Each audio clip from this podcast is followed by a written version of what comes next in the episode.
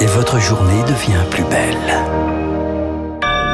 Mercredi 2 mars, 8h sur Radio Classique.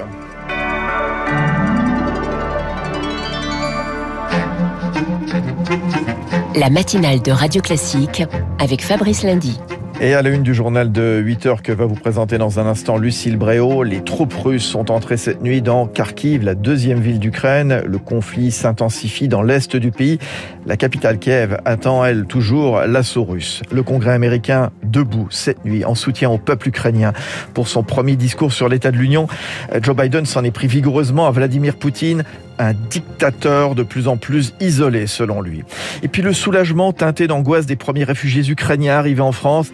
À Marseille, une veillée avait lieu hier soir en la basilique Notre-Dame de la Garde.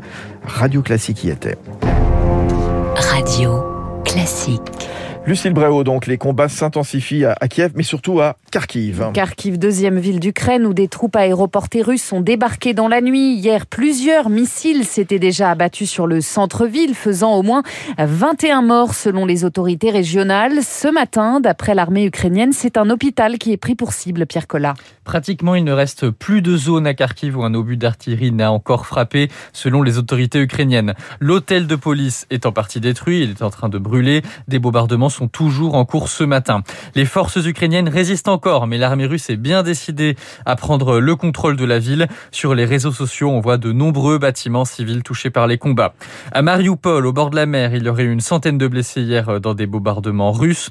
Et à Kherson, les forces de Moscou ont pris le contrôle de la gare ferroviaire et du port. Les attaques sont très agressives dans les villes de l'Est en ce moment. Et Kiev se réveille encore dans l'angoisse d'un assaut russe. Oui, l'immense convoi de l'armée russe repéré hier n'est pas encore rentré dans la ville. Selon les autorités américaines, il rencontre des problèmes d'approvisionnement en carburant et en nourriture. La capitale continue d'organiser sa résistance, rythmée par les sirènes d'alerte et quelques tirs de missiles.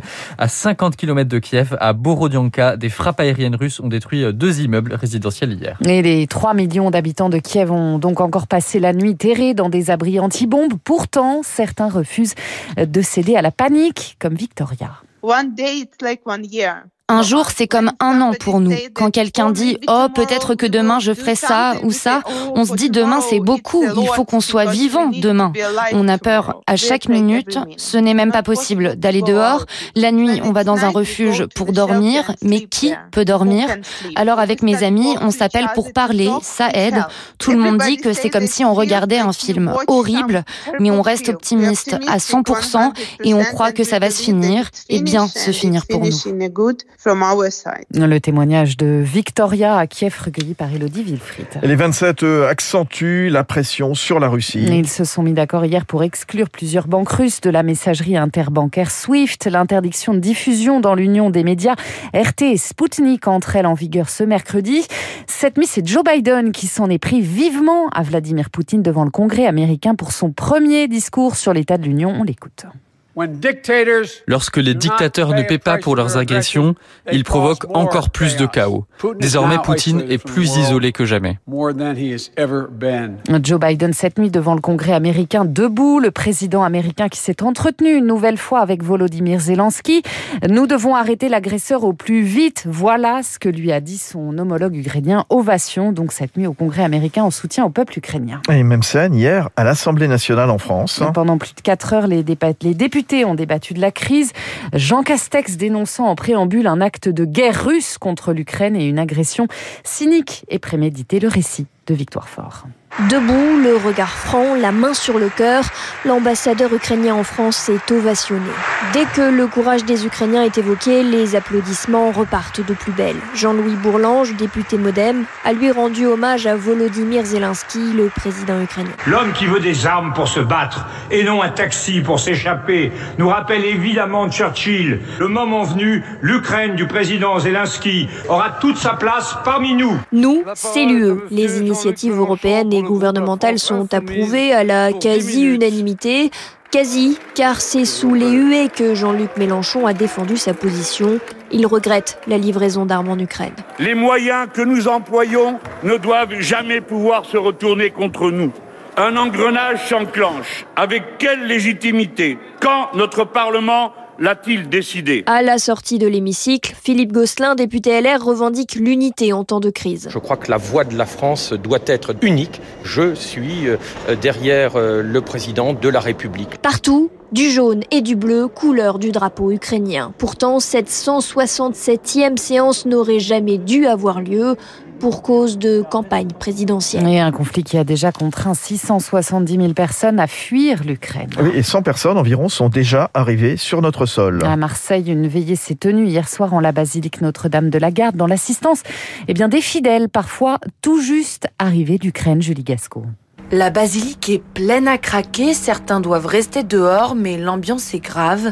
Bernard, 80 ans, avait besoin de venir ce soir. J'étais un peu fatigué d'être dans l'émotion, euh, finalement, euh, seul chez moi. Là, nous partageons ensemble. Quand on pense en ce moment même, à la seconde où je parle, de ce qu'il euh, souffre. Rose rouge à la main, les larmes au coin des yeux, une vingtaine d'Ukrainiens participent aux prières, comme Julia, elle a 27 ans et elle vient de fuir l'Ukraine jeudi avec sa petite fille et sa sœur. Aujourd'hui, nous sommes là pour prier pour notre armée, notre militaire. Et je veux que la France soutienne beaucoup notre pays et j'espère que tout sera bien. Pour cela, à sa manière, Monseigneur Aveline a voulu apporter son soutien. À Notre-Dame de la Garde, tout le monde vient. Et même des gens qui n'ont pas l'habitude de prier.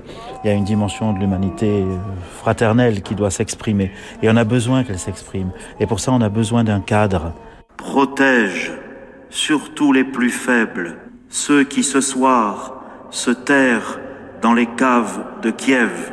Slava Ukraini voilà pour cette correspondance de Julie Gasco à Marseille. À noter qu'Emmanuel Macron convoque un nouveau conseil de défense dans une heure à l'Élysée. Alors, dans le reste de l'actualité, le Parlement tente de tirer les conséquences du scandale Orpea. Deux missions parlementaires flash rendent leurs propositions ce matin pour inventer les EHPAD de demain. Parmi les pistes, mieux contrôler les structures privées, car aujourd'hui, les agences régionales de santé et les départements ont le pouvoir, mais il n'y a pas de cohérence pour la députée LREM Véronique Amner. Elle est co-rapporteure de la mission flash de l'Assemblée.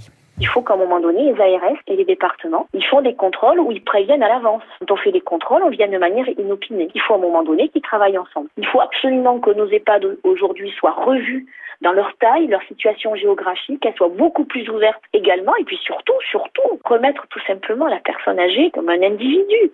C'est-à-dire que c'est pas une chambre euh, d'hôpital, c'est son domicile. Et puis un mot de football, Nice a brisé hier soir les rêves du petit poussé Versailles en demi-finale de la Coupe de France. Versailles qui s'est incliné 2-0 face à Nice donc. Voilà, journal de 8 heures très complet, signé Lucille Bréau sur Radio Classique. Il est 8h08, bonne matinée. À 8h15, je recevrai Frédéric Ancel, auteur de Les Voix de la Puissance, Penser la géopolitique au 21e siècle. C'est son tout nouvel opus. Hein. J'ai beaucoup de questions à lui poser en rapport évidemment avec cette guerre menée par la Russie en Ukraine. Juste avant, l'édito politique de Guillaume Tabar. Tiens, finalement, Marine Le Pen et Éric Zemmour obtiennent leur signature, mais n'ont-ils pas dramatisé le fait qu'ils ne les auraient pas